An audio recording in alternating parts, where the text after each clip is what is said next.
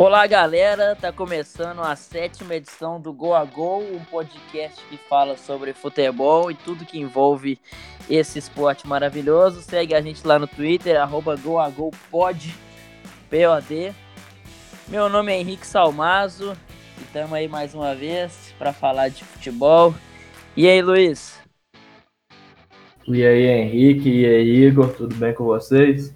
Um prazer estar novamente com vocês, falando para todos os nossos ouvintes. E aí, Igor, esses dias tá, tá fazendo um puta calorão, né? Mó, mó vontade de estar numa piscininha amor. E aí, Henrique, e aí, Luiz, é isso aí, né? A gente tá tentando arrumar uma piscina aí nesse tempo quente de Belo Horizonte, mas é um prazer estar aqui mais uma vez. Um abraço para todos os ouvintes e bora falar de futebol. É, em BH tá fazendo incríveis 7, 8, 10 graus. Tá tão quente quanto o Alasca. E hoje o assunto aqui para vocês é a Copa do Brasil.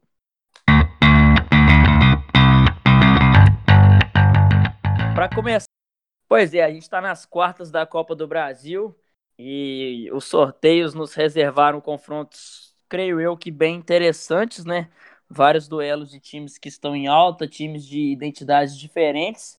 O primeiro confronto que eu acho legal a gente falar aqui, Flamengo e Atlético Paranaense. A gente chamou o Daniel Esteves para falar com a gente sobre não só sobre esse confronto, mas sobre esse atual Flamengo que creio eu que vai ser o time mais mais comentado e mais visto com, com olhos atentos nesse segundo semestre por causa da vinda do Jorge Jesus, né? Um treinador português que vai fazer o Igor ter saudade do Paulo Bento. Então, momento Paulo Bento, excelente. Então, é um time que vai ser bem visto, que vai ser bem comentado, vai ser bem analisado. E o Daniel falou muito bem para a gente aí. Vamos dar uma escutada. Fala galera do Google, meu nome é Daniel Esteves, tô lá no Twitter como arroba não estive. É, vim aqui falar um pouco sobre o, o, Flamengo do Jorge Jesus, né? Esse jogo contra o Atlético. E o, o, o, Jorge Jesus, que é um.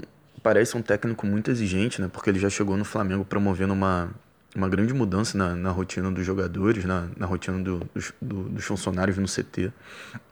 E trabalhando sempre em dois períodos, em, em, numa intensidade muito alta, assim, né? Visando, visando o resto da temporada mesmo, preparar o time. E ele também tá, tá testando um esquema tático novo, porque antes o Flamengo jogava com basicamente num 4-3-3, né? E suas variações, mas é um esquema que tá desde 2016 no Flamengo. E entra técnico, sai técnico e se mantém esse esquema com um, dois pontas e um, um homem de referência. E o Jesus ele gosta mais de um 4-1-3-2, né? Ele prefere só um volante e, e três meias e uma dupla de ataque mesmo. Tanto que ele identificou uma carência no elenco do Flamengo de um, um centroavante de ofício, embora o Gabigol seja o artilheiro do time no ano, com, com 14 gols, mas ele não é necessariamente aquele pivôzão, né? aquele jogador alto e, e, e bom cabeceador, enfim. E então ele está escalando com uma dupla de ataque mesmo, assim. E claro que vai levar um tempo de adaptação, né, para você mudar, mudar o esquema, até porque o, o Diego ele está sendo escalado como um meia, mas na verdade ele vai ser praticamente segundo volante, né? Porque ele vai voltar muito para ajudar nessa saída de bola com o Cuejar. Agora com o Cuejar, né? Porque no, ele jogou a Copa América no período da, dessa intertemporada, estava sendo o Ilharão fazendo essa função. Que, que ele é bem um segundo volante, mas o, o Jesus estava escalando ele como um primeiro volante, porque gosta da altura dele. E ele testou esse esquema num jogo treino contra o Madureira, que o Flamengo ganhou de 3 a 1 e interessante que o Vitinho foi titular nesse jogo e fez dois gols. E o, o Jesus parece que gosta bastante do Vitinho, assim, então é, eu não me surpreenderia se ele fosse titular já contra, esse, contra o Atlético nesse jogo. Então o que eu imagino é que ele vai escalar o meio com, com o Cuejá de, de, de, primeiro volante de um, né, desse 4-1-3-2. E o, o 3 desse 4-1-3-2 seria tipo o Vitinho pela esquerda, o Diego no meio, mais centralizado, mas voltando para fazer essa saída de bola com o Cuejá. E o Everton Ribeiro pela direita e a nossa dupla de ataque normal, que é o Bruno Henrique com o Gabigol. E eu achei interessante algumas entrevistas nessa, nessa intertemporada, como o Léo Duarte, por exemplo, que ele foi muito sincero. Ele falou que ele não conhecia 70% do que o Jesus está tá apresentando e mostrando para o elenco. Assim. Então você vê que a, a ideia do, do clube é contratar o, o Jorge Jesus não foi também né, para ganhar títulos e, e para ver o time jogando bem e tal, porque não estava sendo assim com o Abel.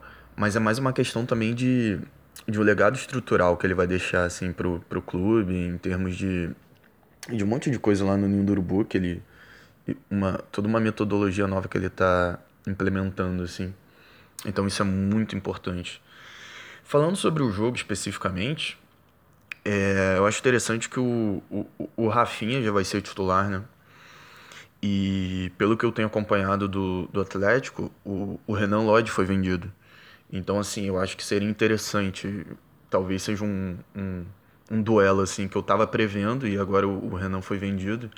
Então, eu imagino que seria bom para o Flamengo tentar forçar o, o, o, jogo um pouco pelo lado direito, assim, com o Rafinha para cima do Márcio Azevedo, que imagino que vai ser o titular. E ele não é o melhor dos, dos defensores. Então, seria um, uma ótima alternativa você tabelar com o Everton Ribeiro e Rafinha pelo lado direito e, e também o Bruno Henrique cai por ali bastante, às vezes o Gabigol. Então, imagino que o, o Flamengo possa tentar forçar o jogo por ali. Mas também é, há de se considerar o histórico ruim do Flamengo na Arena da Baixada, né? Para além do gramado sintético, mesmo quando não tinha gramado sintético, o Flamengo é, não costuma se dar bem na Arena da Baixada.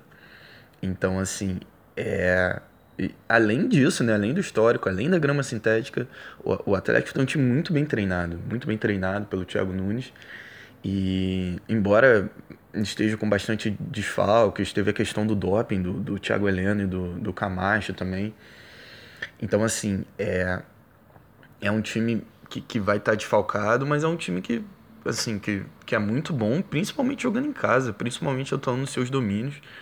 E eu, como flamenguista, sei, sei quão bem treinado esse time é, porque não, eles ganharam aqui no Maracanã com um time reserva, assim, jogando muito melhor do que o Flamengo. Então vai ser um jogo bastante difícil.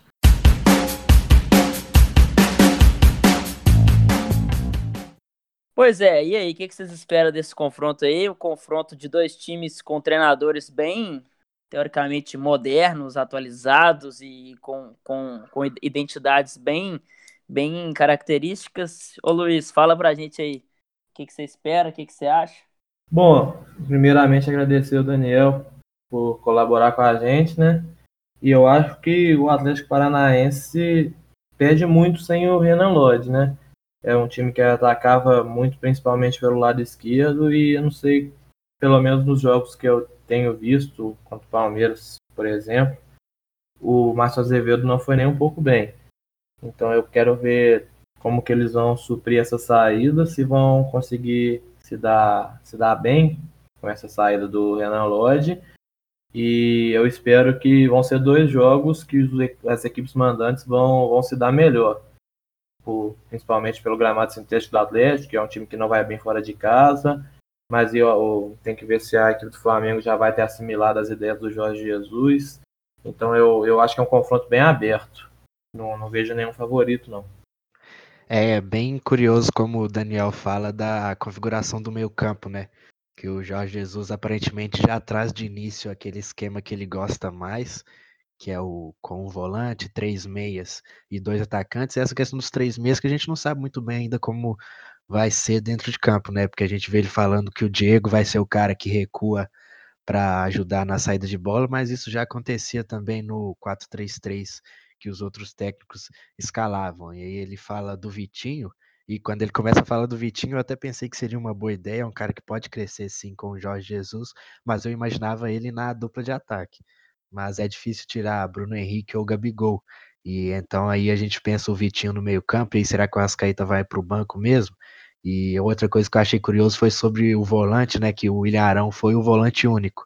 E ele é um cara que a gente acostuma a ver aqui no Brasil sempre sendo como o cara de chegada, o segundo ou terceiro volante que chega na área como elemento surpresa e o Jorge Jesus escalou ele na frente da zaga sem pudor nenhum. E agora vai, e agora, perdão, vai ter a volta do Coelar para ver como que vai ser esse Flamengo, se vai ser um time com posse por dentro, se vai ser vertical, aproveitando a característica dos seus jogadores de frente e coisas assim. Não, eu é... acho que ele escalou o Arão simplesmente pelo fato de não ter o Cuejar a princípio, né? Eu acho que ele vai ser o homem à frente da área e tem que ver a condição do Arrascaeta, porque ele, pelo menos quando era o, o Abel, ele não estava muito prestigiado, né? Então, vamos ver, mas eu acho que ele deve ser o ponto pela esquerda. É, e ele, ele falou muito bem sobre o, esse duelo que não vai acontecer, que é o Rafinha contra o Renan Lodge, né? E ele, inclusive, estou muito curioso para ver o Renan no Atlético. Será que ele vai ficar lá mesmo? Se, o, se, o, se o Felipe Luiz sair, ele deve ficar e talvez até ser titular, mas esse é assunto para outro dia. Um jogador espetacular que se destacou muito de um ano para cá. Mas então vamos ver, porque pelo visto o Rafinha já vai chegar jogando e como é que vai ser essa adaptação? A gente sempre pensa que ah, se o cara tá vindo de um nível mais alto de futebol, ele já chega e se adapta, mas não é necessariamente assim. São, outro, são outros estilos de jogos, são, é outro estilo de campeonato, outro estilo de marcação, mas ele já vai chegar jogando. E acho que é bem isso que o Luiz falou. São dois times que, dentro e fora de casa, podem fazer valer tanto o. Principalmente o Atlético, né? Isso até às vezes rende muito meme, que o Atlético sem o meu gramado eu não consigo e tal. Então, vamos ver se o Atlético fizer valer essa, essa a força da sua casa, eles chegarão a ganhar com a autoridade do Boca Juniors lá dentro. Então, vamos ver, acho que é um confronto bem, bem, bem interessante mesmo. É isso, sobre o Rafinha ainda, ele chega sem férias, né? Ele a temporada europeia acabou tem pouco tempo e óbvio, ele não foi tão utilizado assim, foi reserva do Kimmich a temporada inteira, mas ele já chega jogando e eu acho que é uma coisa que reflete essa urgência que o Flamengo sente por títulos, né? Chega o Jorge Jesus só com um ano de contrato até para o meio do ano que vem, que é uma coisa que para futebol brasileiro não faz sentido. Chega o Rafinha, já joga, óbvio, era um reforço que o time realmente precisava, tinha certa urgência, na lateral esquerda o René tá segurando bem as pontas, mas na direita havia uma urgência, assim, de um reforço, mas demonstra mais uma vez essa urgência que o Flamengo tem por resultado e por resultado grande, né? E agora, pelo jeito, o Arão pode ser que vá para o banco do time e pode ser até bom para ele, porque nesse elenco estrelado do Flamengo, se ele continuasse no time titular, ele ia ser o bode expiatório muito óbvio e ele ia ser muito, muito criticado mesmo. É, e sobre o Atlético, eu concordo com o que vocês estão falando, questão de mando de campo. E eu acho que o Atlético tem uma certa vantagem porque eles sentem melhor essa atmosfera dentro de casa a ponto de, se viver um bom momento no jogo, podem fazer mais do que um gol. E isso pode criar uma, uma vantagem boa para eles.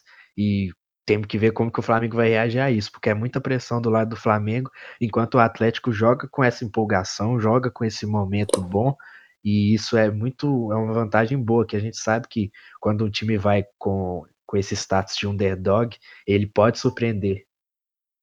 É, e foi o que aconteceu contra o Boca, né? O, o Marco Ruben empolgou ali e meteu um monte de gol. Então, assim, eu acho que é, é realmente quando, quando a atmosfera fica boa, ela fica boa de verdade. E o Atlético pode fazer valer isso muito bem.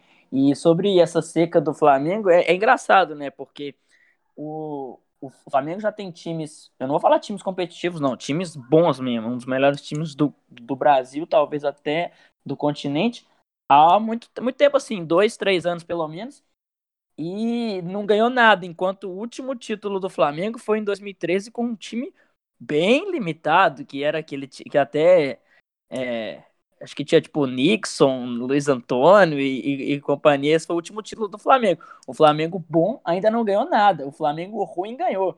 Então eu acho que existe essa, essa pressão e esse até desespero, porque é um time que investiu tanto, que já vem fazendo grandes contratações há muito tempo e, e acaba nadando e morrendo na praia. Perdeu finais, né? Perdeu o final de Copa do Brasil, perdeu o final de Sul-Americana e foi vice do Campeonato Brasileiro. Então, é, tá sempre competindo, mas tá sempre perdendo.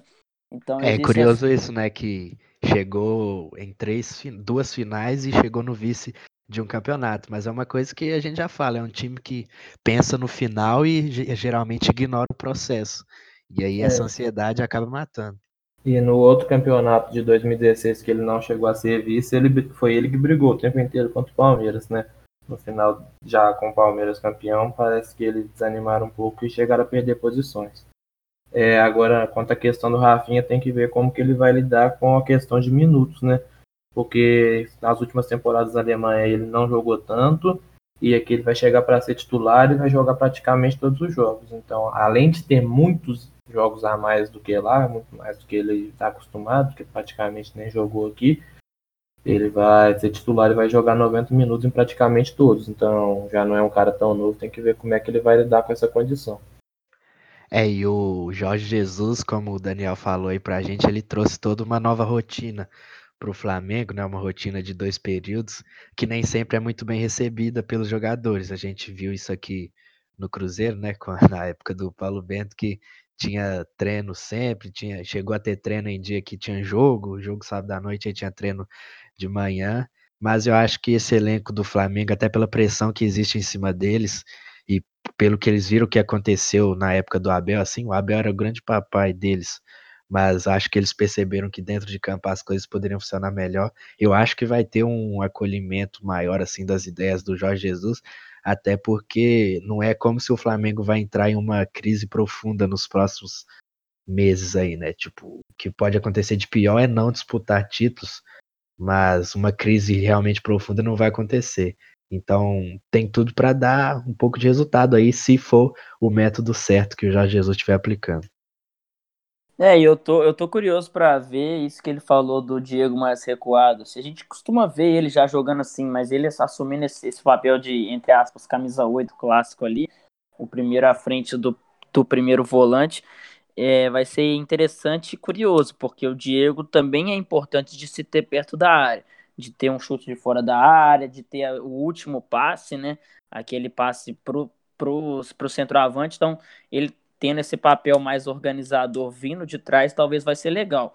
Vamos ver se o Jorge Jesus vai realmente insistir nesse esquema com, com só um volante é, e três meias e dois atacantes. É um pouco ousado, né? Mas é, a gente vê que esses treinadores de fora, eles não costumam ter muita. Não tem, não tem muito medo, assim, de, de impor a sua ideia e de, e de, de críticas, né? Então, vamos, vamos ver. Eu tô bem, tô bem, bem curioso para ver. Essa questão do Diego é um pouco recorrente em meias um pouco clássicos, assim, né? Que não tem tanta velocidade. Muito, por muito tempo também se falou do Ganso. Ah, o Ganso tem que jogar de volante. Se o Ganso um dia for para a Europa, ele vai ser usado como volante. E não foi que... tão bem assim com o São Paulo no Sevilla, né? Sim, exatamente, porque tipo nem sempre é bom perder a intuição que esses caras têm perto da área, sabe? É uma criatividade muito grande para você deixar ali na saída de bola, onde, claro, você tem que romper linha, você tem que progredir sua, sua equipe dentro do campo, mas você tem certo espaço para isso. Mas quando você chega perto da área, é onde que a criatividade do jogador tem que aparecer. E aí esses jogadores podem fazer o diferencial. Vamos ver se o Diego dá uma resposta. Ele é um cara que eu acho que ele por muitas vezes é perseguido de forma exagerada, mas também não vou dizer que ele sua passagem pelo Flamengo é satisfatória. É, e ele, que... ele tem. Esses, esses caras camisa 10, eles têm esse instinto camisa 10, e isso não deve ser ignorado. Ah, mas ele é. Ele seria melhor vindo de trás, ele seria melhor organizando. Mas esse instinto assassino, instinto de chutar pro gol, de dar, de dar um drible e, e bater pro gol, às vezes a galera ignora isso por puro, por puro romantismo, assim, ah, porque ele vindo de trás vai ser classudo. Mas tem, ele também tem esse instinto perto da área e que não deve ser, não deve ser ignorado. É, eu acho que quanto às críticas que o Igor falou, foi são mais pelo Diego ter falhado em momentos importantes, né? Perdeu o pênalti contra o Cruzeiro, no, contra o Palmeiras no confronto direto também, o, ele errou, o Jailson pegou. Então eu acho que isso vai.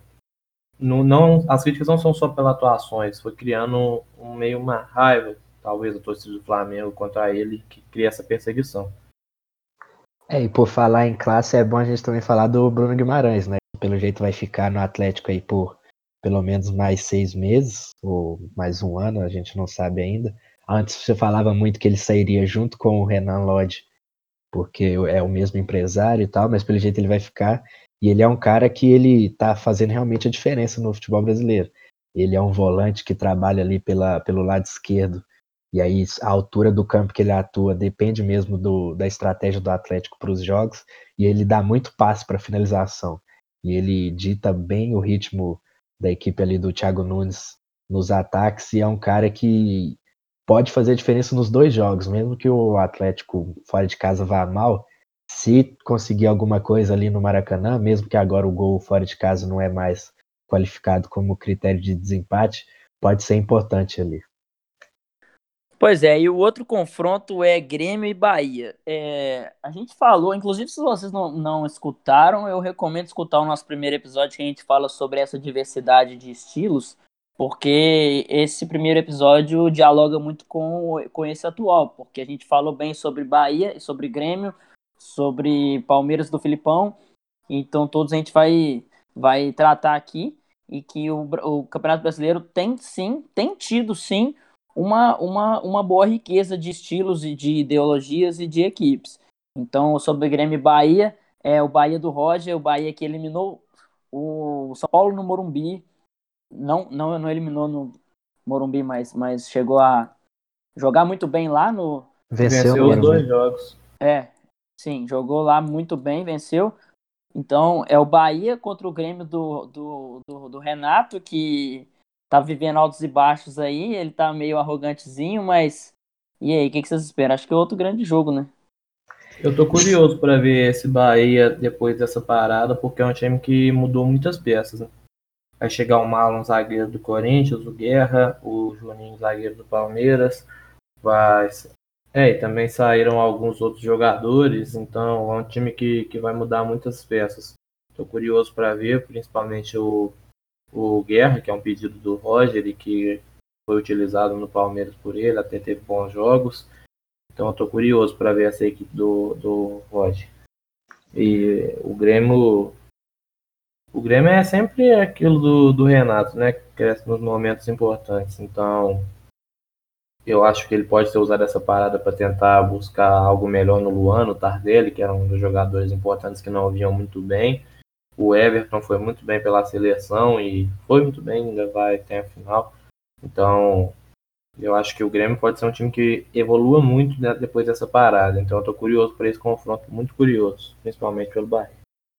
É, me, me perguntaram no meu Curioscat esses dias quem que eu achava que passaria nesses confrontos e eu não arrisquei palpitar em nenhum, assim porque eu acho que realmente há um equilíbrio muito grande nos quatro confrontos. E além disso, daqui a pouco a gente vai falar do, do Cruzeiro, que é um time que vai viver um, um vai ou racha nesse, nesse mês de julho aqui, mas o Grêmio eu acho que também vai viver isso. Porque apesar de já ter saído ali da zona de desconforto no Campeonato Brasileiro, é, vai ter que se provar agora porque ficou perto de ser eliminado na fase de grupos, na Libertadores.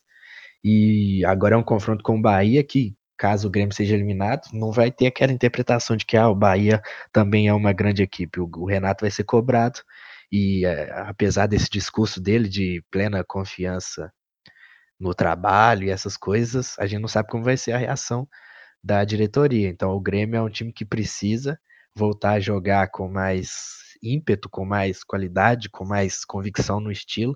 Eles estão atrás do Rafael Carioca, não sei se vão finalizar essa, essa transação, porque os valores são altos, mas ele é um cara ali que para jogar no meio campo junto com o Matheus Henrique ou com o Maicon, com o Michel, é um cara que voltaria a dar um Grêmio um status de ser um dos grandes times do Brasil, desde que os jogadores de frente também mostrem mais futebol. Né? O André agora foi para o banco para o Felipe Vizeu, que tem tá mostrando ser mais artilheiro nesse momento. O Tardelli é um cara que ainda não mostrou que veio. A gente, quando a gente vê os jogos do Grêmio, a gente vê ele com aquela capacidade técnica que a gente sabe que ele tem, mas isso não se transforma em volume de jogo para a equipe. Então o, Grêmio precisa. Tá, tá, tá aparecendo bem ali com os jogadores mais jovens, com, com o Tassiano, o Everton Cebolinha. A gente não sabe se, se vai estar tá disponível para jogar, mas pelo jeito, pelo menos esse confronto com o Bahia vai estar. Então o Grêmio é isso, é um time que precisa sim mostrar mais futebol e esse confronto contra o Bahia vai ser um grande pode ser assim um grande momento para até para Libertadores depois. É, eu tô animado para ver o Guerra, né, que é um jogador muito bom que o Roger já conhece. Eu achei uma, uma grande contratação e é um cara que apesar de é, ser um cara meio específico para sua função e, e também já com um pouco de idade avançada, é um cara que pode ser fatal para esse para esse Bahia que contra-ataca contra equipes contra equipes maiores. A gente viu muito o Elber fazendo essa correria dele pelos lados, mas o Guerra ativando o Elber pelos lados vai ser mais legal ainda. Então eu tô eu tô, tô curioso para ver, achei uma grande contratação, um cara grande assim, um cara acostumado com jogos grandes, um cara um cara de nome e e no, o Grêmio... no início do ano o Guilherme Bunda estava no Bahia, mas não rendeu. E agora o pois Guerra é. pode chegar para fazer essa função assim do articulador. Sim, e, e o Grêmio é isso aí, o Grêmio aí ninguém dá nada, ninguém dá nada, chega nesses jogos eles ganham, jogando bem pra caralho. É o segundo maior campeão da Copa do Brasil e o Renato é, é ele já, já, já, já mostrou conhecer muito bem da Copa do Brasil e de campeonatos mata-mata no geral. E sobre o Rafael Carioca, eu acho um grande jogador. Se ele viesse, eu acho que seria jogador assim para não vou falar para subir de patamar, até porque é um cara que não é tipo atacante, não vai fazer muitos gols, mas é um cara um cara que articula muito bem vindo de trás, tem uma visão de jogo muito legal. Eu acho que ele foi um pouco perseguido injustamente pelo Atlético pelo fato de o Atlético ser, o Atlético Mineiro, ser um time com essa ideia de, de raça e de raça. E ele é o cara que não é de raça, ele é muito técnico, muito técnico. É devido, tipo assim, colocando em outro patamar, obviamente, muito outro patamar, ele me lembra o Pjanic, um cara pequenininho que distribui por trás e que, e que tem, tem, tem muita visão e que não, não é aquele cara raçudão, primeiro volante, doidão, mas ele é muito bom. Vamos ver se chega. Também acho um, um confronto muito incerto e muito interessante. Como o Igor falou, não dá para cravar nada. É, é seria bom ter o. Nos últimos oito jogos entre Bahia e Grêmio pelo Campeonato Brasileiro, cada um venceu três e empatou dois, o que mostra um equilíbrio muito grande. E não era um Bahia que tinha tanto, diria, sei lá, potencial como esse de hoje. Então, jogadores bons e uma ideia tão bem definida. Algo pro segundo semestre também que o Grêmio devia pensar, porque eu acho que é, é muito assim, muita falta de perseverança você descartar um jogador como esse é tentar resgatar o futebol do Luan. Porque ele não foi o melhor jogador da América há poucos anos atrás à toa. E, cara, se você tem a chance de ter o Luan, ainda mais nesse tipo de jogo, a gente viu que ele é um cara que aparecia assim nesse tipo de jogo. Quem chama o Luan de pipoqueiro é doido. E se você encaixa um ataque ali com o Luan ajudando na armação e chegando dentro da área com arrancada, o Tardelli, seja pelo lado ou pelo ataque, e o Viseu, é tudo muito complementar assim. Então, Tomara que o Renato consiga resgatar o futebol do Luan, faria muito bem pro futebol brasileiro. A gente precisa de grandes jogadores. É, o Luan, a gente, às vezes a gente pensa qual que é a dele, né? Assim, é, não sei se é exatamente culpa dele, mas ele já mostrou ser um dos melhores jogadores do país, já mostrou ser o melhor jogador do país. Já teve, eu já cheguei a falar que ele tinha que ir para a Europa, que já o Brasil tava pouco para ele, mas aí ele parece que regride e é instável, e parece que tem alguns jogos que ele não tá muito afim.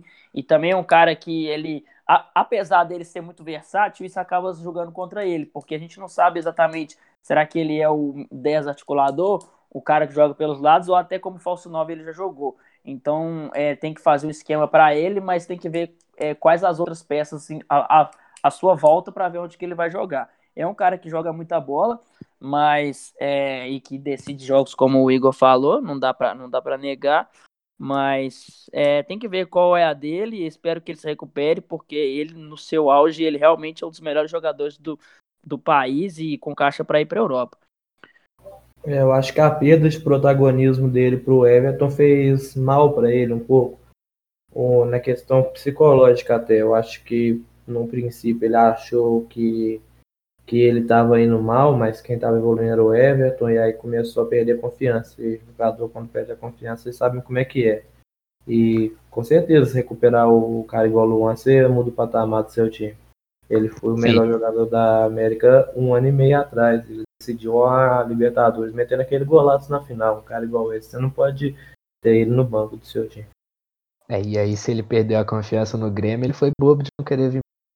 Vamos falar a verdade também. Novos ares ia fazer bem para todo mundo.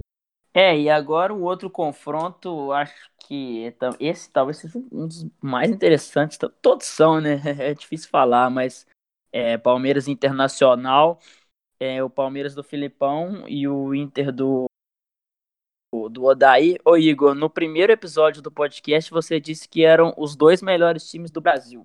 Você mantém a sua opinião? O que, que você acha? Mantenho, mantenho sim, por enquanto. O Inter até que tá sofrendo um pouco no Brasileirão, principalmente fora de casa. É, no Beira Rio venceu todos os jogos, mas eu ainda acho que é o time com mais assim argumentos para competir, porque tem uma defesa forte e tem um ataque com o D'Alessandro, com o Nico Lopes e com o Paulo Guerreiro.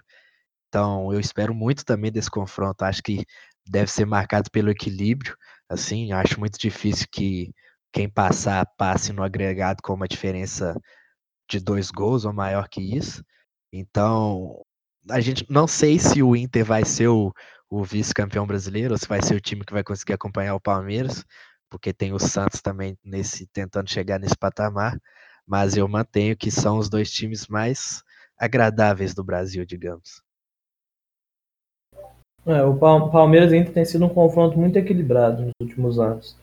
É, não, Acho que o Palmeiras tem um tempo que não perde para o Inter, mas são sempre jogos apertados, que ficam 1 a 0 ou então 0 a 0 jogos de poucos gols sempre. E eu acho que o Palmeiras tem um pouco de vantagem por ser um time tão difícil de se bater, apesar do Inter também ser, mas eu acho que o Palmeiras tem mais jogadores para decidir. Teve um confronto há pouco tempo no Brasileiro que o Gustavo Gomes conseguiu anular perfeitamente o Guerreiro e eu acho que se for, se for o caso de se repetir, o Palmeiras leva grande vantagem, mas o Guerreiro é um grande jogador e a gente não pode imaginar que um, que um zagueiro vai conseguir anular ele sempre. Também não é sei como. É curioso isso desse jogo do Brasileirão, porque foi uma pelada incrível, né? Assim, é, a gente se esperava muito desse jogo e acabou que decepcionou, mas mostrou toda a capacidade defensiva do Palmeiras, que deixou o Inter ter a bola e aí o Inter não conseguia entrar na área. Então aí ficou aquele jogo naquela mesmice que era tudo que o Filipão queria. Mas aí vamos ver se de lá para cá, desde este jogo, o Inter tentou melhorar um pouco mais a sua articulação de jogadas e agora a gente vai ter a grande prova, porque eu acho que é isso que tem que acontecer quando você tem choque assim de estilos de tentar jogar de forma diferente. Quando você vê o Palmeiras defendendo bem e o Inter com dificuldade de atacar, o Inter não tem que pegar e falar, pô, não vou, vou atacar mais, vou fazer igual eles, vou me defender também. Não, você tenta melhorar o seu jogo com posse para furar essa defesa. Porque a partir do momento que você tem 65% de posse de bola, se você conseguir atacar bem, sua chance de vencer o jogo aumenta muito. E assim como se você conseguir ganhar, o Palmeiras depois vai ter que melhorar sua defesa e aí fica aquele os dois estilos se puxando para melhorar e ajudar o futebol brasileiro. É, e o Inter nesse jogo que você falou, parece que estava com certo medo do, do Palmeiras. O Palmeiras fez 1 a 0 cedo, o Inter queria atacar, tinha que atacar, tinha a posse, mas hora nenhuma ele se mandou à frente para buscar o empate completamente, porque acho que estava com medo de tomar, de tomar mais gols. Então eu acho que foi isso que dificultou um pouco o jogo do Inter naquele dia. E eu acho que eu acho não, né? Tem que ver se o Guerreiro vai estar tá com a condição boa para jogar na quarta-feira, que é o primeiro jogo, né? Se não, se não jogar, é um desfoque muito grande para o Inter, ainda mais pelo jogo sem São Paulo e o Guerreiro ser o abafo, a questão de dar um abafo para o time, dar uma tranquilizada na defesa, porque o Palmeiras, em todos os jogos do Brasileirão, ele vai para cima para engolir no começo do jogo. Tem um cara para segurar a bola, dar um descanso para a defesa, é muito importante nesses momentos. E é um grande duelo dentro da área, né? Guerreiro e, e Gustavo Gomes talvez sejam os dois grandes da sua posição e os dois com grande capacidade, cada um na sua função, né, de decidir dentro da área. O Gustavo Gomes é um cara que gosta desses duelos individuais, assim, aquele, eu acho que eu acho incrível assim esse duelo porque é aquele duelo que não é, não é ele não é só técnico, ele é aquele duelo de assim é, também mental, também psicológico, também, tipo assim, vamos, vamos, vamos ver se você vai conseguir passar agora. Vamos ver se vai conseguir passar agora. Deve ter uma, alguma, alguma falazada é, sem, é, sem Quem sem ganha bola, a primeira começa a provocar essas coisas. Exatamente, e assim, é, são dois grandes jogadores e é talvez uma, uma entrada no começo é, já, já deixa o outro intimidado. Talvez, vamos supor, se o Guerreiro faz um gol no, no começo também já desequilibra o, o, Gomes. Então, assim, são dois grandes jogadores, talvez os dois melhores nas suas posições. Então, é um assunto bem, bem legal mesmo. E é isso, assim, o, o Palmeiras com o Filipão, ele não, ele talvez é, ainda não perdeu, né? Mas ele talvez venda essa derrota, mas ele vai, vai vender caro. É, o Palmeiras é um time que vai competir contra qualquer time do Brasil e até do continente. Então é aquele time chato de você enfrentar.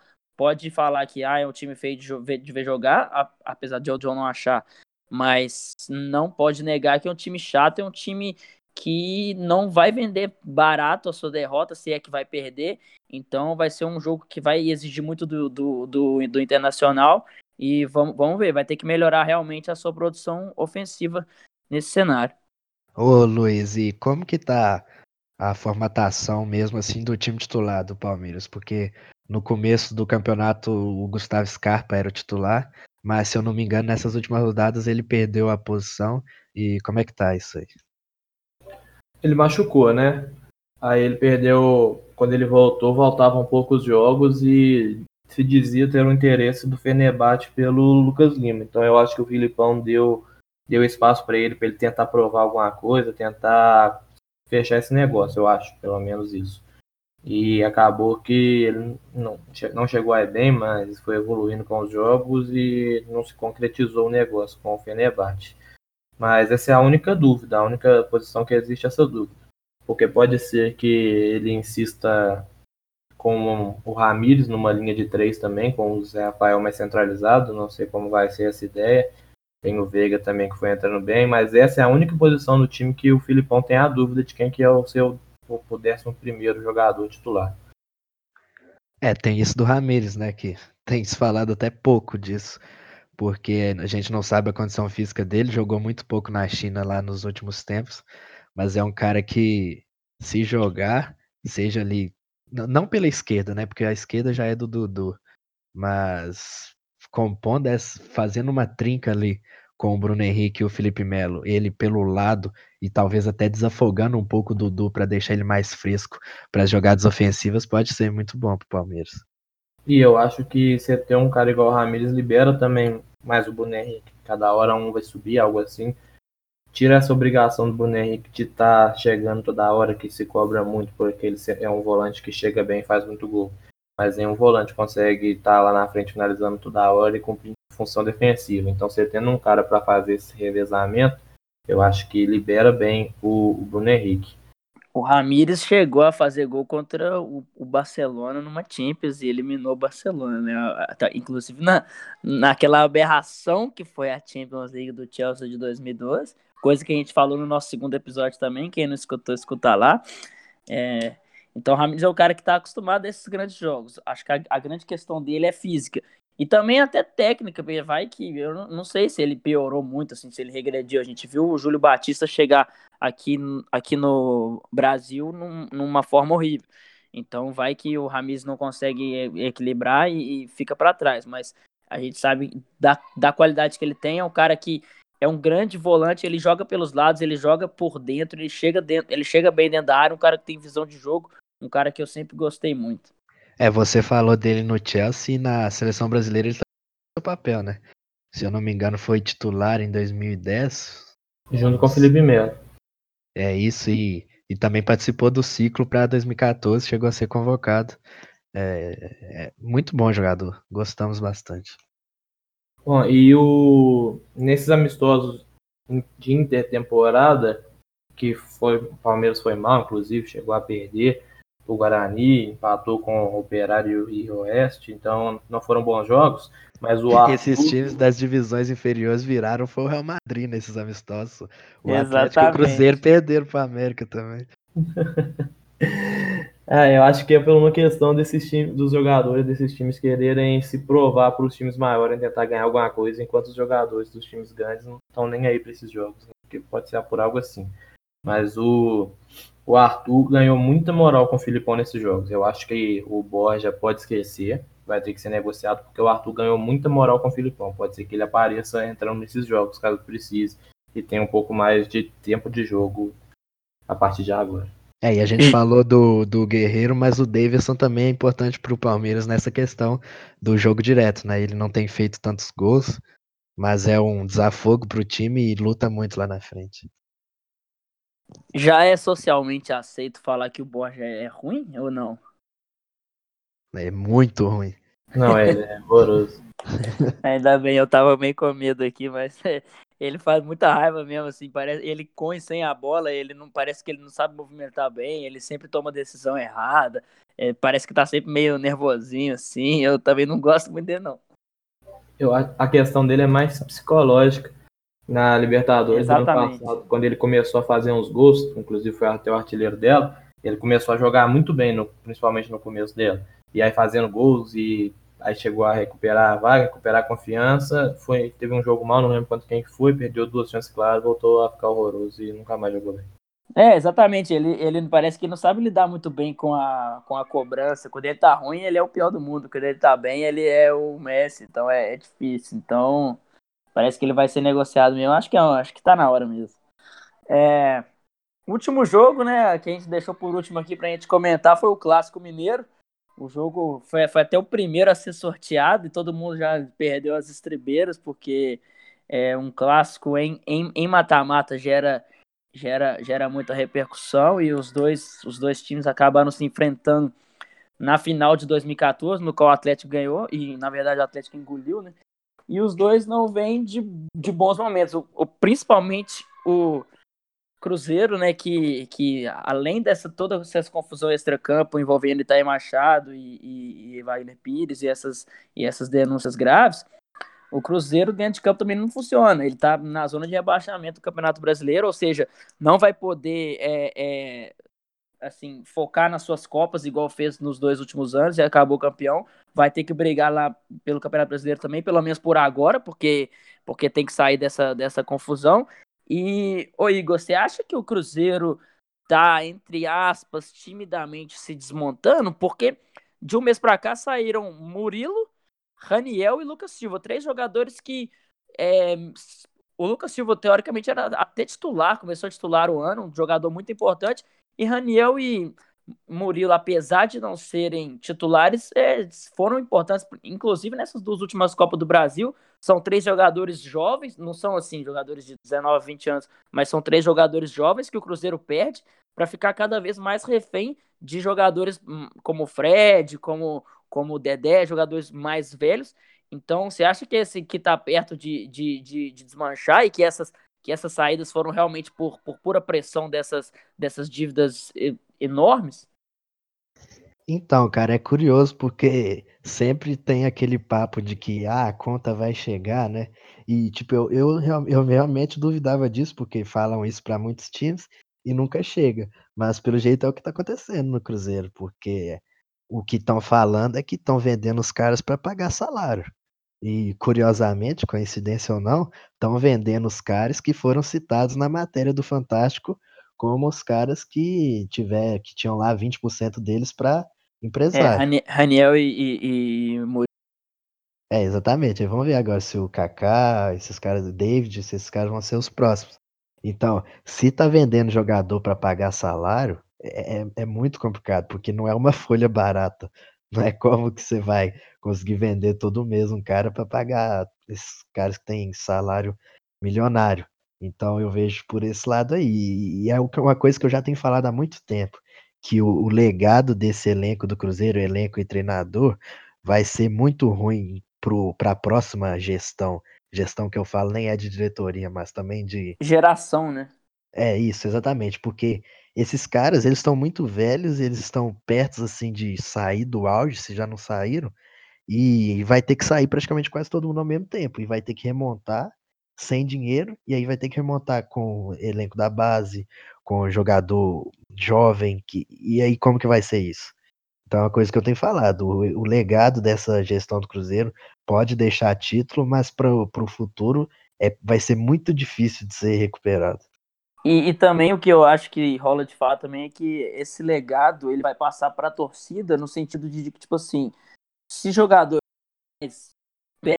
mesmo assim, ganharam muita coisa. Por exemplo, Thiago Neves chegou e ganhou, Rafael Sobis, apesar de que a sua passagem foi meio decepcionante, chegou e ganhou. É, então, quando eles saírem, quando o ciclo deles acabarem, é, aí o Cruzeiro começar a tentar se remontar com jogadores mais jovens, se não der certo de, de primeira, que já vou dando spoiler, não vai dar certo de primeira, a torcida vai falar, porra, saudade é do Thiago Neves, esse jogador, ou seja, jogador da base já não tem muita, já não tem muito prestígio e a galera já não tem muita paciência. E aí com esse legado de que se ganha com jogadores experientes, com jogadores mais velhos, na, na primeira vez que o Cruzeiro fracassar com jogadores jovens, vai vir esse discurso de ah, mas saudades é do Thiago Neves, saudades do Rafael Sobis, saudades do Hudson, saudades do Egídio, que são jogadores mais velhos que são, foram, foram muito vencedores aqui, e se, se com eles que ganham, então contrata o jogador velho mesmo, foda-se esse menino da base. Eu acho que pode, pode contaminar esse discurso. Sem falar do treinador também, né? Porque se a gente pensar que o Mano tem um salário muito alto, quando ele sair, eu, eu vejo chegando um mais emergente com um salário, sei lá, de um quarto do que, que o Mano ganha. Quando perder o Campeonato Mineiro, digamos, já vai ser um inferno. E a gente tá indo muito longe, né? Não tá falando do jogo ainda, mas é por aí. Isso é até um spoiler de um episódio que a gente espera fazer em breve aí. Ué, o, o Cruzeiro pode ser, pode ser que esteja entrando numa da situação mais ou menos igual o Fluminense entrou, né?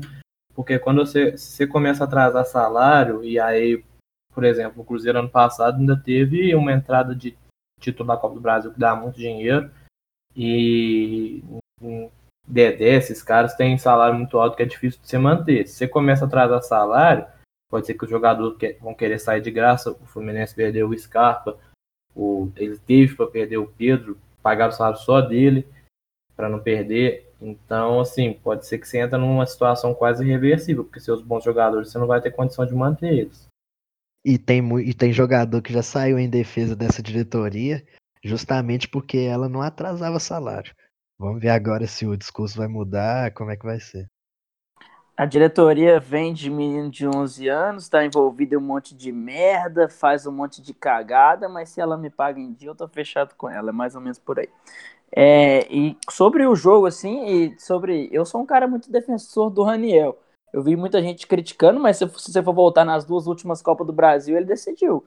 E decidiu muito mais que muito jogador badalado por aí. Estou olhando para a cara de Rafael Sobos nesse momento porque Raniel decidiu contra a Chapecoense em 2017, ele decidiu contra é, Santos. O, o, Santos no ano passado, fez gol contra o Atlético Paranaense ano passado, acertou todos os seus pênaltis, todos não, foram dois, né? Mas, enfim, é um cara que, que fa fazia jogos, gols grandes e que a torcida do Cruzeiro não gostava, acho que muito tem a ver com o fato de ser, de não encaixar nisso que a gente falou. Ele não encaixa, não, ele não é esse jogador mais velho, raiz, que vive é, bebendo e tal, apesar de que acho que ele tem um histórico de indisciplina aí, mas enfim, é, ele é mais novo e a galera não gosta muito. Vejo estranho assim a galera comemorar sua saída. E um cara que poderia decidir nesse cenário.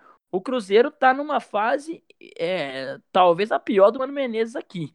É, então, o Cruzeiro na zona de abaixamento, com a pior defesa do campeonato, é, teoricamente era o time que se defendia mas, bem, mas apesar. Falaram que o Mano Menezes sabe fazer defesa. É, tomou três gols, foi o quê? Uns três, quatro jogos nesse campeonato. Foi contra o Flamengo, contra o Fluminense tomou quatro, contra o Internacional tomou três. Então, se o único argumento do Mano era saber defender, agora não tem mais. Agora vai ter que voltar a colocar a culpa no vento, porque realmente o Cruzeiro não tá funcionando. E eu acho que isso tem muito a ver com uma coisa que eu queria falar, que acho que eu, é, no, no Brasil se valoriza mais Copas do que Campeonato Brasileiro. Porque o Mano Menezes ele só não caiu nessa, nessa parada para a Copa América porque existe uma mística de que ele ganha mata-mata e que as coisas vão dar certo contra o Atlético Mineiro e contra o River Plate, que pelo, pelo visto vai ser muito difícil. Então, ah, beleza, você tá brigando para não cair no Campeonato Brasileiro, mas, mas você tá vivo na Copa do Brasil e nos dois anos passados deu certo, muito contando com o Fábio e com sorte, mas é, então eu acho que existe uma, essa, essa cultura de que o mata-mata aqui é o caminho mais fácil, e se eu tenho certeza absoluta que se o Cruzeiro passar do Atlético, o Mano garante pelo menos mais uns dois meses aí, mesmo que fique na lanterna do Campeonato Brasileiro, que não tá longe. É, aí, mal que quem joga bem... feio é o Palmeiras, né? É, e o Henrique falou aí a questão de do mata-mata ser um atalho mais fácil, mas nem é sem nem é essa questão só de ser um atalho, mas é como também os times brasileiros e as torcidas, elas parecem que têm um ego e uma necessidade de afirmação muito grande, e elas acham que é no mata-mata que se mostra essa, essa capacidade, essa, vamos dizer assim, você mostrar o time machão, essa coisa assim. Porque, por exemplo, ano passado, o Palmeiras ganhou o Campeonato Brasileiro sem perder nenhum jogo no segundo turno, mas se fala muito mais sobre quando o time sucumbiu lá em La Bombonera e tomou 10 gols em 10 minutos. Que ah, o time pipocou, não sei o quê.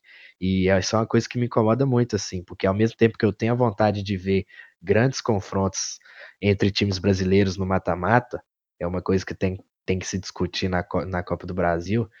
Nas oitavas eu até fiquei um pouco satisfeito com o nível dos jogos de volta, mas você não pode dar esse peso todo pro mata-mata em detrimento dos pontos corridos. Cada um tem seu valor e um não, não tá necessariamente acima do outro em questão de você se, se comprovar nele, sabe? Me irrita muito esse de que ah, o mata-mata é para os times realmente fortes e o pontos corridos é para aquele time mais relaxado, que, que não precisa necessariamente se mostrar quando está sob pressão. É sobre regularidade, sendo que, pô, você está sob pressão em todas as rodadas, porque você tem que ganhar tudo para seguir no topo. E esse pensamento, esse pensamento dominou o, o Cruzeiro do Mano Menezes, né? Dominou. Existe. O time não tem escrúpulo nenhum de fazer o mínimo, não, não, na verdade o mínimo não, porque o Cruzeiro está na zona de abaixamento. Então faz menos do que o mínimo no Campeonato Brasileiro, porque na Copa do Brasil vai contar com o Fábio pegando tudo, coisa que não dá para contar sempre, que ele até andou falhando. Inclusive, Fábio, eu te amo. Mas, porra, é foda, porque aí o Cruzeiro é, fica aí em décimo lugar no Campeonato Brasileiro, tendo um dos elencos mais caros do país e com a torcida falando: não, mas ah, o time, tá, o time é, é do mata-mata. Porra, mas vocês torcem pro, pro Cruzeiro ou pra Copa do Brasil? Sacou? É um dos times mais caros do país e esse pensamento já, já contaminou. E, e, e a galera acha de boa ficar no meio do, da tabela com esse, com, com, com esse time. É, mas é, esse pensamento da questão do mata-mata é porque é algo muito recente pontos, os pontos corridos no Brasil. Até 2003 era decidido tudo no mata-mata, né? Você fazia uma campanha você, fraca só para passar de fase e aí nos mata-matas você decidia. Então eu acho que ainda tem um resquício dessa memória. Que é muito eu acho que tem muito a ver também com o fato de que os times da Libertadores estão jogando agora a Copa. Isso que eu ia falar. Porque antes não, não, não tinha tudo isso, até porque terminava no meio do ano também. Mas uma coisa que eu penso também, até sobre o regulamento assim da Copa do Brasil, além da questão de 10 times já estarem nas oitavas, que isso é a coisa que a gente pode falar também, é bem ridículo, mas, tipo, para tentar tirar esse peso da Copa do Brasil, assim, deixar o Brasileirão como a maior competição, a CBF tem terminado a Copa do Brasil muito cedo, né? Terminou em setembro em 2018, em 2017, perdão, e em outubro em 2019, mas eu não acho também que é o caminho. Você não pode deixar um time terminar um campeonato ali que é o, o segundo principal do país, hum, em, ainda faltando mais dois meses para a temporada, e aí ele pode acabar entrando até em crise depois disso e tal. Eu acho que as finais têm que ficar para o final, sim, final do calendário, e cada um a seu peso, cada um, cada competição a seu momento ali. Isso aconteceu com o Cruzeiro nos dois últimos anos, né? Como ele não brigava para não cair no Campeonato Brasileiro, ele foi campeão e, foi, e realmente, dessa vez ele cagou mesmo, foda-se, Campeonato Brasileiro. Mas aqui, a gente já falou de Copa do Brasil, de regulamento, de Itaí Machado, mas não falou do, do confronto em si. Fala aí, o é, que, que vocês esperam? É, são dois times que realmente não dá para saber o que se esperar, porque são dois times que é, o Cruzeiro está mergulhado na crise, acho que dá para falar isso, tanto dentro quanto fora de campo, e o Atlético ainda é uma incógnita, é, né, com um treinador interino que parece que não vai ser só interino. Então, já que foi vocês... efetivado. É, ele já foi efetivado, né? Então, o é, que, que vocês esperam? Eu acho que tem, tem que levar em consideração aquela mística de sempre, que clássico é clássico e tudo mais, porque o Cruzeiro mesmo nessa, mesmo mergulhado nessa, nessa confusão toda, pode, pode decidir e creio eu que não vai, vai faltar dedicação é, é, dentro, dentro de campo. Eu acho que o Atlético é um pouco favorito, na minha opinião, pelo que foram os confrontos no, no Campeonato Mineiro, que o Cruzeiro saiu campeão, mas o Rodrigo Santos não tinha acabado de chegar, estava recém-efetivado e conseguiu bater de frente. A partir dali o Atlético evoluiu muito, trouxe novos nomes, o, o Guga tomou conta na lateral direita e o Cruzeiro está em queda livre. essa parada foi muito boa para o Cruzeiro poder recuperar um pouco de confiança do, dos jogadores quererem recuperar um pouco o time. O Mano Menezes, através, sei lá, porque treinamento não, já tem dois anos e meio que ele está aí, não vai ser um, um treinamento novo que vai melhorar esse time, eu acho. Mas por meio de, de falas, de querer incentivar os jogadores a recuperarem um time grande como é o Cruzeiro. Então eu, eu acho que o Cruzeiro vai melhorar, mas eu ainda acho que o Atlético é um pouco favorito. É isso que eu ia falar, que o confronto da final do Campeonato Mineiro está muito próximo ainda. E eu acho que é um parâmetro justo ainda, assim, que foi um confronto que o Cruzeiro não jogou nada dois jogos, para variar, mas ainda assim conseguiu sair com o título, porque é um time que tá sempre ali no cobertor curto, né? Sempre na diferença mínima ali, mas conta com a sorte, conta com a competência dos seus grandes nomes. Então, o Cruzeiro na zona de rebaixamento jogando porra nenhuma, eu ainda vejo como um time que vai conseguir levar esse confronto aí do seu jeito, a ponto de provavelmente conseguir uma classificação, provavelmente nos pênaltis ainda, de novo, digo. É, eu acho que o Cruzeiro, apesar de tudo, ele tem, ele é aquela coisa, dentro de campo a gente acaba confiando nos, nos, nos jogadores. Então, a, apesar de tudo, eu, eu, não, eu não, não consigo imaginar por essa virada de chave que eu disse que o time joga no, no Campeonato Brasileiro fazendo menos que o mínimo, é, na Copa do Brasil a gente consegue confiar. Então, é, você vê aqui jogo contra o Fluminense, o tanto que o Thiago Neves jogou foi brincadeira. O Fábio nos pênaltis, é tipo assim, quando o Cruzeiro vai para os pênaltis, eu juro que eu não fico, eu fico confiante. Assim, eu, acho que eu tenho mais confiante, confiança nos pênaltis do que no tempo normal. Então a gente confia nesses grandes nomes porque, apesar de tudo, eles jogam quando, quando precisa. Então, eu acho que se você torce pro Cruzeiro, acho que você deve se apegar nisso, porque em outra coisa não tá dando. Então, é, o Cruzeiro tem grandes jogadores, grandes ídolos em campo, e eles provaram muito bem nos dois últimos anos que isso que eles que eles ainda que eles podem decidir, que eles gostam dessas grandes noites de mata-mata. Quanto ao futuro do clube, aí espero que é, seja assunto para outro dia, porque realmente é muito complicado. É, e só para finalizar, tipo, esse confronto ele é muito importante assim também por ser um clássico, né? Eu falei no último episódio que a falta dessa rivalidade faz mal pro futebol mineiro, mas aí é uma questão de que em três confrontos por, por campeonatos nacionais entre Cruzeiro e Atlético, o Cruzeiro perdeu os três. É, dois por Campeonato Brasileiro e um pela Copa do Brasil. E, tipo, eu vou ser bem sincero, assim, eu sou um cara que, se você me perguntar qual é a importância do Mano Menezes no Cruzeiro, eu falo que é nenhuma e foda-se. Pra mim, o Cruzeiro ganha apesar dele e não por causa dele. E também falando do Thiago Neves, não é um cara que eu sou muito chegado, acho que ele produz muito pouco, fala mais do que joga, mas notoriamente tem sua importância no grupo e em campo nesses momentos grandes, até pelo status que ele adquiriu. Mas Dito isso. Contra o, Cruzeiro... o Fluminense ele jogou pra caralho. Sim, e fora de campo ele também é bem importante. E dito isso, se o Cruzeiro passar do Atlético, ah, eu não vou ter. Eu vou realmente assim admitir que esses caras foram importantes assim para algo, porque se você perguntar, ah, na Copa do Brasil 2017, Fábio, Léo e Henrique. Ah, na Copa do Brasil 2018, Fábio, Robinho e essas coisas, mas passar do Atlético vai ser Arrascaeta. algo muito... É, exato. Sim, sim. E passar da Atlético vai ser algo muito grande, que aí esses caras, o Mano Menezes vai ter finalmente algo que eu vou falar. Pô, esse cara fez algo pelo Cruzeiro, e o Thiago Neves vai ser um cara que definitivamente vai merecer um status de um dos grandes ídolos do Cruzeiro aí nessa década. É, e só uma coisa para você que é, que é cruzeirense, você vai lembrar muito bem. Um exemplo muito claro do que a gente estava falando aqui no Brasil se valoriza muito mais o mata-mata do que o Campeonato Brasileiro, existe uma mística, uma mentira descarada, dita não por todos, e creio que nem pela maioria, mas é um burburinho que sempre rola, que o Everton Ribeiro era, era pipoqueiro aqui no Cruzeiro 2013-14, porque é, no, em, em jogo de mata-mata ele não chegou a decidir. Primeiro, aquele gol que ele chapela o, contra o Flamengo ele chuta lá na, lá na gaveta, era um jogo de mata-mata, só para começar. E outra, pelo Campeonato Brasileiro, ele virou aquele jogo contra o Grêmio fora de casa em 2014. Ele fez golaço na Vila contra o Santos, driblando o time inteiro. Mas como ele não chegou a decidir... Contra o Criciúma em 2013, foi uma das Criciúma. melhores...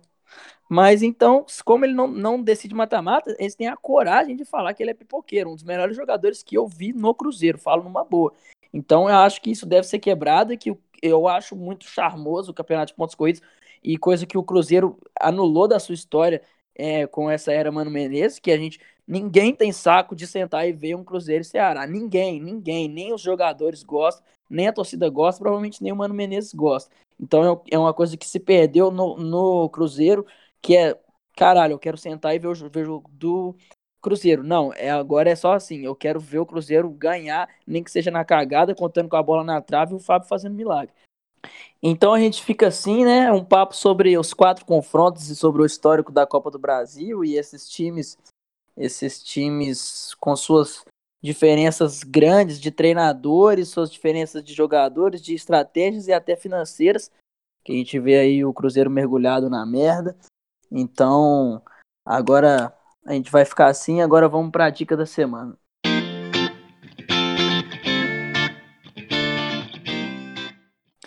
A dica da semana é quando a gente indica algum, algum conteúdo para vocês consumirem é, sobre futebol ou não, né? Sobre qualquer coisa que a gente acha interessante.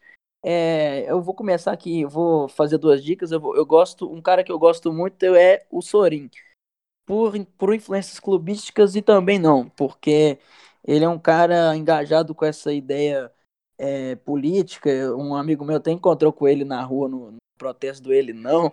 É um cara muito massa e ele fazia um programa, eu não sei porque que ele parou, mas ele era um cara muito ativo no YouTube. Ele te, tinha vários programas que se chamava Se Joga em Casa. Então ele entrevistava vários, vários personagens de qualquer coisa, nem necessariamente sobre futebol.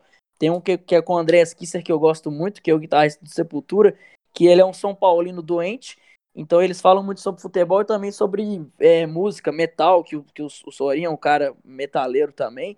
Então, um papo muito massa, não só esse, como vários episódios, foi ele conversando com muita gente. Sorinho, se, se você estiver escutando isso, com certeza não está, mas por favor, volte com esse canal que era muito massa. Se não me engano, tem mais de um ano que ele não posta.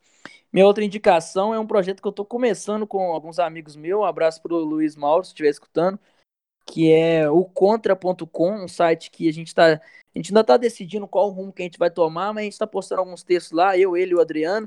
Também vamos ter apoio de alguns outros companheiros, estamos tomando forma ainda, vamos criar rede social, mas o site já está criado e a gente está tá, tá fazendo alguns textos sobre várias coisas, inclusive sobre futebol, sobre esporte, sobre cultura, sobre música. Então dá uma vasculhada lá, o contra.com. Luiz e Igor, deem suas dicas, por favor.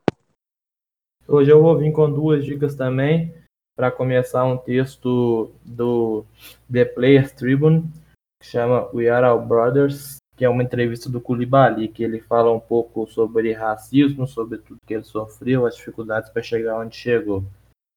E a segunda, falando de Copa do Brasil, não poderia ser diferente, um livro que chama Hashtag Praz38, do Andrei Kampf, que ah, vou deixar aí, né? Meu ídolo no futebol. Podem ler lá que ele conta histórias interessantes, inclusive do pênalti da Copa do Brasil. Bom, a minha dica de hoje, eu vou dar só uma. Não é bem o conteúdo em si, mas sim indicar para a galera acompanhar a fase final da Copa Africana de Nações, né? Que tá rolando aí as oitavas de final. Já tivemos alguns classificados às quartas, em umas surpresas, inclusive. Né, a seleção de Benin eliminou o Marrocos e a África do Sul eliminou o Egito, que era o anfitrião. E ainda tem algumas seleções que a gente cresceu acompanhando, né? Que é Costa do Marfim, Gana, Nigéria, Camarões e as favoritas, né? Que são que são Nigéria e principalmente a Argélia do Marres. E aí a gente vai ver como que vai. Não tem transmissão aqui no Brasil, mas quem tiver a opção de acompanhar aí por link e essas coisas na internet, eu acho que é uma muito bom porque é sempre bom sentir a energia do povo africano. Então valeu, a gente vai ficando por aqui. Um papo bem legal com os meus amigos mais uma vez. Inscreve aí no seu, no seu, na sua plataforma, seja Spotify, seja Apple, seja qualquer coisa, no nosso, no nosso podcast que a gente está sempre lançando um por semana. Então a gente fica assim, valeu, tamo junto, conto com o seu feedback e até a próxima. Valeu, galera, tamo junto. Valeu, Daniel, e valeu, galera. Tamo junto.